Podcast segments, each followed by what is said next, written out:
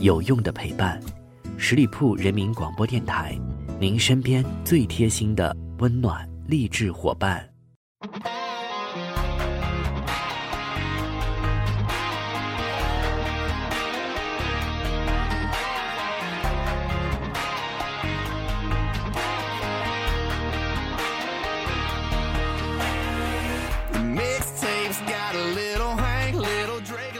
Hello，我各位亲爱的耳朵们，欢迎你们继续停留到十里铺人民广播电台的精彩节目。现在来到的是出发吧好奇心，我是晶晶。新年的脚步已经不知不觉的越来越近了呢，同时呢，也到了一年一度大家都要采购新衣服的季节了。虽然说现在大家的生活条件都提高了呢，在任何时候只要是想穿新的衣服都可以去购买，但是作为中国人来说呢，还是依然保留着过新年穿新衣的这样一个习俗。所以今天的节目当中，我们就跟大家一起来聊一聊逛街的这个话题。作为经常逛街的女士，或者经常被逛街的男士们，想必不难发现，商场们其实长得都很像，很少会有超过五层的那种商场。一楼呢，一定是一些卖化妆品、珠宝首饰的，而且经常不会设置有洗手间。而电影院通常在最高层，餐厅呢，则可能在地下一层或者是较高的楼层，很少有在二楼、三楼卖儿童用品的。这样的一个安排，难道你认为是随意的吗？如果你这样想的话，那你真的是有一点天真了。其实商场的地里藏着很多的商业当中险恶的秘密。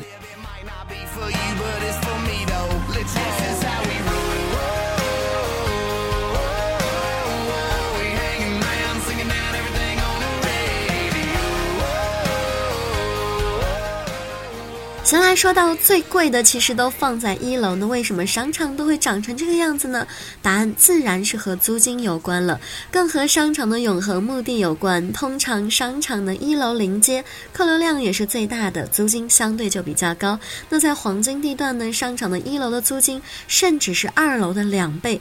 而化妆品呢是易耗品，人们要经常的去购买，所以这些店铺的租金承受能力就会比较的强。更重要的是，化妆品针对的主要消费客群一般都是中青年女性。这些人的特点呢是消费能力比较高。那么先吸引进来再说了，珠宝首饰类的物品呢，消费频次相对的较低，但是因为利润高，所以租金承受能力也很高。所以当你走进商场的时候，一般都会发现它们是呈一个环带状分布的，在商场的四周悄无声息的就把你包围在了里面。女装呢，通常会占据除了一楼以外商场当中最好的位置，一般都在商场的中间层；而男装的位置略差于女装，会与箱包、皮具或者是运动品牌放置在同一个楼层，位于女装的下一楼层或者是上一楼层。原因不言而喻了，男女对于服装的消费能力差别其实很大，女装和男装的消费总量在发达国家高达二比一，也就是说，每当男性花五百块钱买了。一件什么什么衣服的时候，他的女朋友或者是太太就会花一千块钱买了一堆他叫不上名字的衣服。针对负责管理家中财务的日本女性，在这一点上尤其的凶残。她们消费服装的水平是日本男人的二点四倍。美国姑娘们会花了一点八倍，韩国的男性稍微有面子一点，他们的太太或者女朋友只花了一点七倍的钱在衣服上。让中国服装行业耿耿于怀的是，中国女性买衣服的消费仅仅是男性的一点四倍。Dreaming about the things that we could be. But baby, I've been, I've been praying hard. Said no more counting dollars, we'll be counting stars. Yeah, we'll be counting stars. 继续说回到商场的地理，对于洗手间的设置也的确是步步惊心了。影院、餐饮、电玩、儿童类别的商铺通常分布在高楼层，因为呢，他们都属于目的性的消费，放置在高层就是为了拉动人气。另外呢，这一类店铺的租金承受能力也比较的低，洗手间的设置也自然是很有学问的。设立在商场一层的洗手间很可能会变成公共厕所，不能够带来太多的流量，也很不划。算但是在其他的楼层也不是那么容易就能够找到洗手间的。在通往洗手间的黄金路线上，商家会陈列出最具有挑逗力的主打商品，或者在路上设置一些小障碍，比如一两个放了商品的矮柜，让你不得不以 S 型的路线前进，从而增加了你与商品的接触频率，还可能吸引到一些等待小伙伴们上洗手间的顾客。此外呢，商场的自动扶梯也多为 X 型的。如果你逛到一半想要下去，通常要沿着中庭走半圈才能够到下行电梯处，等于说你又多逛了几家店。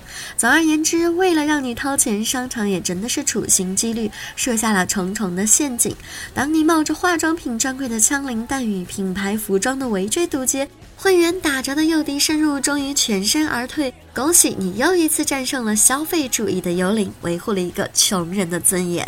不管怎么说，买买买，最终都是一件可以让人心旷神怡的社会行为。但在这里也要温馨的提示大家，购物虽然很愉快，但是还是要握紧自己的小荷包，量力而行。好了，以上就是今天节目的全部内容。再次感谢朋友们的认真聆听。如果你对节目有什么好的意见建议，欢迎在下方留言，我看到的话呢，也会及时的回复大家。同时，节目最后依然要欢迎朋友们来关注我们十里铺人民广播电台的微信公众号，每一天都会有有。精彩内容分享给大家。好了，我们下个周五再会吧，周末愉快，拜拜。